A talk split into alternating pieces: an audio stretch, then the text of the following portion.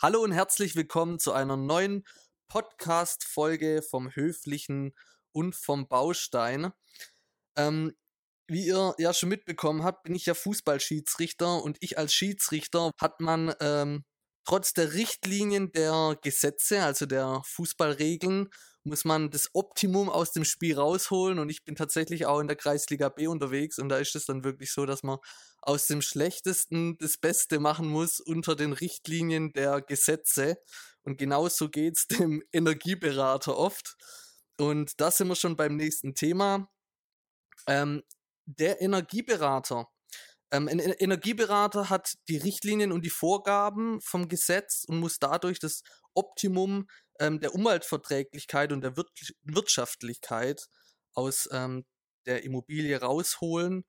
Und ähm, ich habe das ja damals mitbekommen, Ju, du hattest ähm, eine, glaube ich, das war sogar eine Frau, eine Energieberaterin, äh, die bei dir war und ähm, braucht man gesetzlich eigentlich einen Energieberater?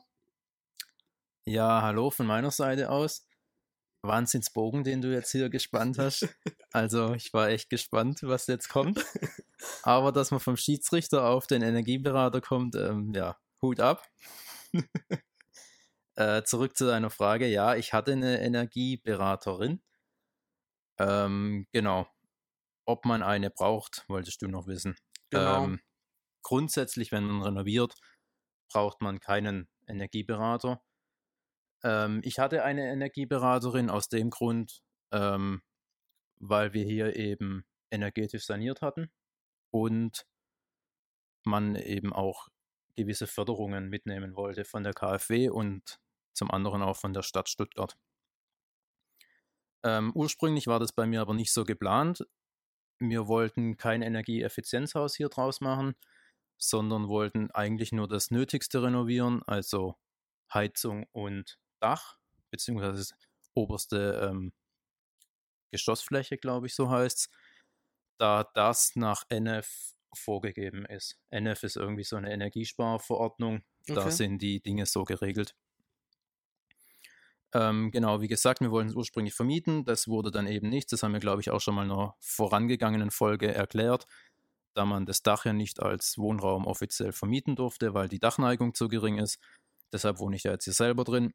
Jetzt aufgrund von der Eigennutzung und auch auf Raten dann des Architekts, der bei mir die Bauleitung übernommen hatte, haben wir jetzt ein Energieeffizienzhaus hier gemacht. Und genau, der Architekt hat gesagt, wir sollen uns doch mal einen Energieberater zur Seite ziehen, der uns hier eben unterstützen kann, was denn für Energiemaßnahmen oder für Sanierungen notwendig sind, um dieses Haus entweder nach einzelnen Maßnahmen, also man kann sich ja immer entweder einzelne Maßnahmen, das heißt nur die Fenster oder nur das Dach oder nur die Fassade fördern lassen, oder man macht dann eben daraus ein Energieeffizienzhaus, da gibt es dann auch von der KfW verschiedene Einstufungen, um dann den Standard eines Energieeffizienzhauses zu erreichen. Die Energieberaterin hat dann einen, ein Energiegutachten erstellt und Daraus ist dann eben hervorgegangen, sie hat zum einen die Einzelmaßnahmen mal bewertet, was das eben an Kostenaufwand bedeuten würde. Und sie hat auch bewertet, was man für Aufwendungen machen muss, um ein Energieeffizienzhaus 115 zu erreichen. Und schlussendlich sind wir dann darauf gegangen, dass wir ein Energieeffizienzhaus 115 machen. Einfach auch aus dem Grund, ähm, da es eben die höheren Forderungen gibt von der KfW und von der Stadt Stuttgart. Und auch zum anderen, das war auch ein großer, ähm, ja, hat der Architekt dazu geraten, dass man eben einen höheren Komfort hat, wenn man hier drin wohnt. Wenn man zum Beispiel die Fassade gedämmt hat, dass dann die Außenwände nicht mehr so kühl sind. Ich bleibe dem Schiedsrichterthema treu. Ähm, so ein Energieberater, ähm, der ist ja absolut neutral, ne? Der gibt keine Produkte irgendwie vor. Genau, also die ähm, sagt nur, welche ähm, Energieeffizienzwerte das eben haben muss. Zum Beispiel beim Fenster ist es ein UW-Wert ähm, oder ein U-Wert. Und nach dem muss man sich eben richten. Aber man ist halt frei, welche Hersteller man nimmt oder welchen Handwerker. Mhm. Und man ist auch frei, ob man jetzt die Einzelmaßnahmen nimmt oder das Energieeffizienzhaus. Ähm, ja, okay. Und ähm, ich habe ja auch in deinem Energieberatungsbericht ähm, gesehen, dass der Energieberater praktisch das die alte Immobilie, die hier noch stand, von 1962, Mhm. berechnet hat, also welche Energie praktisch im alten Zustand verloren gegangen ist, um dir dann halt effizientere Angaben zu machen. Genau, ja. Also, Also macht ein Energieberater praktisch aus einem alten Auto ein AMG. ja, so oder so ähnlich. Also jetzt vielleicht nicht unbedingt ein AMG, da die ja meistens nicht so effizient sind, aber ein Elektroauto. Ja gut, du kennst dich mit Autos ein bisschen besser aus als ich. Ähm, also wird es dann so ein Tesla oder sowas sein. Zum Beispiel, ja. Oder von irgendeiner anderen Automarke, die auch gute Das Elektroautos müssen wir alle nennen, oder? Eigentlich schon. Aber damit musst du weitermachen, weil ich Ja, habe gar ja. keine Ahnung. Ich kann bei Fiat kann ich noch weitermachen, aber dann war es schon. Beim Lesen bin ich daher besser, weil ich habe nämlich aus deinem Energieberatungsbericht entnommen, also ich zitiere mal, die Haustüre ist in einem sehr schlechten Zustand und sollte daher gegen eine neue Haustüre ausgetauscht werden. War die echt so übel? Angeblich ja. Also ich kann sagen, dass die Haustüre nicht aus dem Baujahr 62 war. Die ist, glaube ich, mal 1990 oder so ausgetauscht worden. War eigentlich eine relativ schöne Holztüre. Ähm, aber ja, anscheinend ähm, war die energetisch miserabel. Also die hat irgendwas gegen die Tür gehabt, die, Ener äh, die Energieberaterin. Ja. Weil ich habe die, glaube auch mal gesehen. Ich fand die jetzt auch nicht so schlimm, muss ich ehrlich sagen. Die Tür jetzt? Ja. Ja. Also mir beim, beim Umbau. ja, die Tür. Ey, you, ey, wir wollen hier einen normalen Podcast machen. Die Tür. Genau die Tür, da bleiben wir. beim Umbau und beim Abriss sind wir jetzt auch nicht gerade pfleglich mit der Türe umgegangen. Von dem her war Okay. Okay, gut. So wie ich jetzt richtig verstanden habe, ist es also gesetzlich nicht notwendig, einen Energieberater Richtig, zu ja. haben. Okay. Und ähm, weil ich habe ja vorhin schon erwähnt, seit 1962, also Gebaut. da wurde ja das Haus gebaut damals, ähm, wurde ja nichts mehr gemacht. Und äh, da wurden also keine relevanten energetischen Sanierungsmaßnahmen durchgeführt. Ähm, was stand jetzt in diesem Plan von der Energieberaterin alles drin, um zu diesem Effizienzhaus zu Genau, kommen? also die Maßnahmen, die wir hier dann durchgeführt haben, waren zum ersten Mal das Dach, dass man da eben eine Aufsparrendämmung und eine Zwischensparrendämmung durchführt. Das haben wir dann auch gemacht. Wir haben ja genau das Dach eigentlich komplett dann neu aufgesetzt, auch verstärkt wegen den Dachfenstern und dann neu isoliert, neu gedeckt. Dann haben wir neue Fenster komplett eingebaut, inklusive der Haustüre, wie schon erwähnt. Wir haben auf der Fassade eine 16 cm starke Wärmedämmung aufgebracht, haben außerdem die Kellerdecke mit 5 cm gedämmt. Dadurch ist der Keller jetzt etwas niedrig geworden, aber man kann immer noch stehen. Für mich als Italiener reicht's. Für die furchteinflößenden 1,73. Und ähm, was wir noch drin haben, ist eine Lüftung mit einem Wärmetauscher. Das war auch ähm, dem Architekt vor allem relativ wichtig, dadurch, dass ja die Erdgeschosswohnung vermietet ist. Und wenn man jetzt so ein altes Haus ähm, einpackt, ist es ja immer schon, ja, man sagt dann immer, dass es dann relativ leicht Schimmel geben kann. Und um dem eben vorzubeugen, ist hier in jedem Raum ein, oder ist ein Lüftungskonzept erstellt worden. Und man hat Lüfter eingebaut. Ähm, können wir vielleicht auch nochmal eine separate Folge drüber machen, über die Lüfter und über die Firma, wo die Lüfter her sind. Ähm, genau, mit einem Wärmetauscher eben, wo dann die Luft immer zirkulieren kann. Ähm, dann haben wir noch eine Gaszentralheizung eingebaut. Genau, wie gesagt, schon, haben wir glaube ich auch schon mal erwähnt, dass hier keine Zentralheizung eingebaut waren, waren überall Gaseinzelöfen. Und was dann noch zum Schluss gemacht wurde, das ist dann auch notwendig für so ein, ähm, ja, um einen Effizienzhausstatus zu erreichen und dann eben auch die Förderung zu bekommen, muss man noch einen blauer Door-Test machen. Damit wird die Dichtheit von so einem Haus dann geprüft.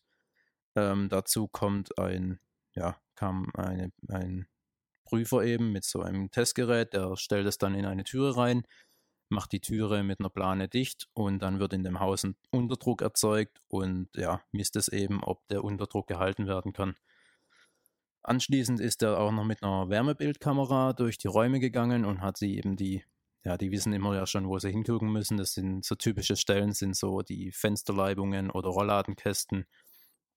Da hat man dann auch gesehen, wo eben Wärme verloren gehen kann. Aber das war dann alles im, im Rahmen und ähm, ja, in Ordnung. Ju, wenn du so erzählst, da bekommt man richtig Bock, einfach mal zu sanieren und zu renovieren. ähm, richtig viele Infos und ähm, super coole Erfahrungen, die du darüber bringst.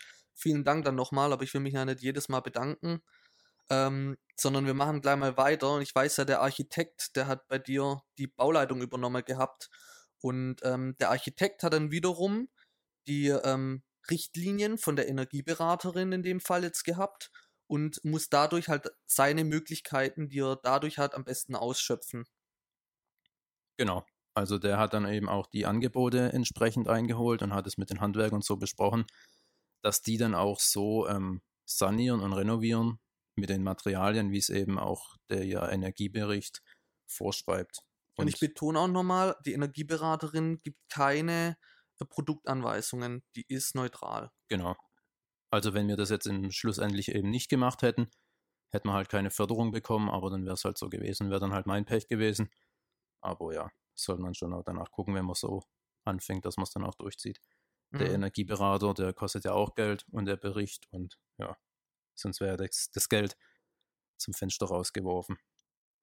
Was man vielleicht noch zum Ablauf sagen kann, also nachdem dann die Handwerker hier das so saniert haben, müssen sie eine Unternehmererklärung oder Fachunternehmererklärung heißt das, glaube ich, ausstellen, womit die bestätigen, dass eben die entsprechenden Materialien mit den entsprechenden Energieeffizienzwerten auch verwendet wurden. Diese werden dann an die ja, an den Energieberater weitergeleitet und er bestellt oder bestätigt es dann, dass das eben der, äh, der Standard, der angestrebt wurde, auch erreicht wurde. Und dann ähm, ja, bekommt man eben auch den Zuschuss von der KfW oder wie dann bei mir eben noch den Zuschuss von der Stadt was du auch nicht vergessen darfst, du, also 40 Prozent ähm, der verbrauchten Energie in Deutschland wird in der Kühlung und der Erwärmung von Gebäuden verwendet. Also das ist schon eine krasse Zahl, also eigentlich fast die Hälfte. Ja, das ist schon ähm, heftig. Aber wenn man jetzt auch mal bei mir in den Bericht reinschaut, also in dem Bericht steht zum Beispiel auch drin, dass ich jetzt eine Energiekosteneinsparung auf 30 Jahre gesehen von circa 60.000 Euro habe. Und das entspricht auch einer Energieeinsparung von ähm, 12.000 Kilogramm CO2 pro Jahr. Also das ist schon, ja, grüner Daumen. Krass. Oder ein grünes Haus, was man hier jetzt hat. Es geht natürlich immer noch besser. Jetzt 115 ist ja noch lang nicht das Ende der Fahnenstange von mhm. so KfW-Effizienzhäusern, aber ja, schon ganz okay. Ich denke, damit hat man einen ganz guten ähm, Spagat zwischen was man reingesteckt hat an Kosten und was man jetzt eben als Energie einspart. Natürlich, du bekommst auch dann noch wieder Geld zurück und ähm, von daher ist das an sich eine gute Sache nochmal zusammengefasst. Ähm, eine Energieberaterin in dem Fall, aber allgemein Energieberater und Energieberaterinnen gibt es ja alles, sind äh, keine gesetzliche Vorgabe. Ähm, die bleiben neutral. Das habe ich jetzt auch schon ein paar Mal erwähnt, dass sie keine Produktvorgaben ähm, haben an den Endverbraucher, also beziehungsweise dich als ähm, Renovierer, Sanierer, Haushalter, keine Ahnung, Hausmeister. Ähm, Alles in einem, ja. Ähm, dann deine Zusammenfassung zu deinen Erfahrungen nochmal ganz kurz. Meine Zusammenfassung ist, prüft alles vorher genau, was ihr haben wollt, was ihr reinstecken wollt.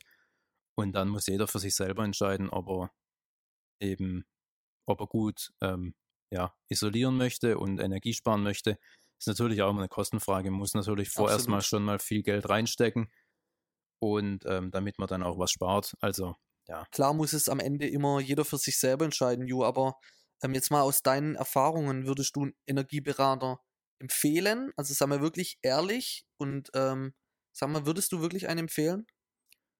Ich kann die Energieberaterin, die ich hatte, empfehlen, ja. Auf jeden Fall. Ich kann nichts Negatives über sie sagen. Ähm, ja, ich möchte jetzt hier drin oder im Podcast keine Namen nennen, aber wenn jetzt jemand aus Stuttgart kommt und an einem Energieberater interessiert ist, kann er sich gerne bei uns melden per Instagram. Ähm, und dann können wir gerne da die Kontakte weitergeben. Das ist ja. Ich denke, das ist ja auch ein gutes ja, Ding für Sie dann genau. auch und das ist ja nichts Negatives. Ja. Aber ähm, natürlich würden wir das dann äh, mit ihr abklären, wenn jemand die Frage hat, ob das für Sie in Ordnung wäre und würden dann dementsprechend ähm, nachdem wir mit ihr gesprochen haben, die Daten weitergeben.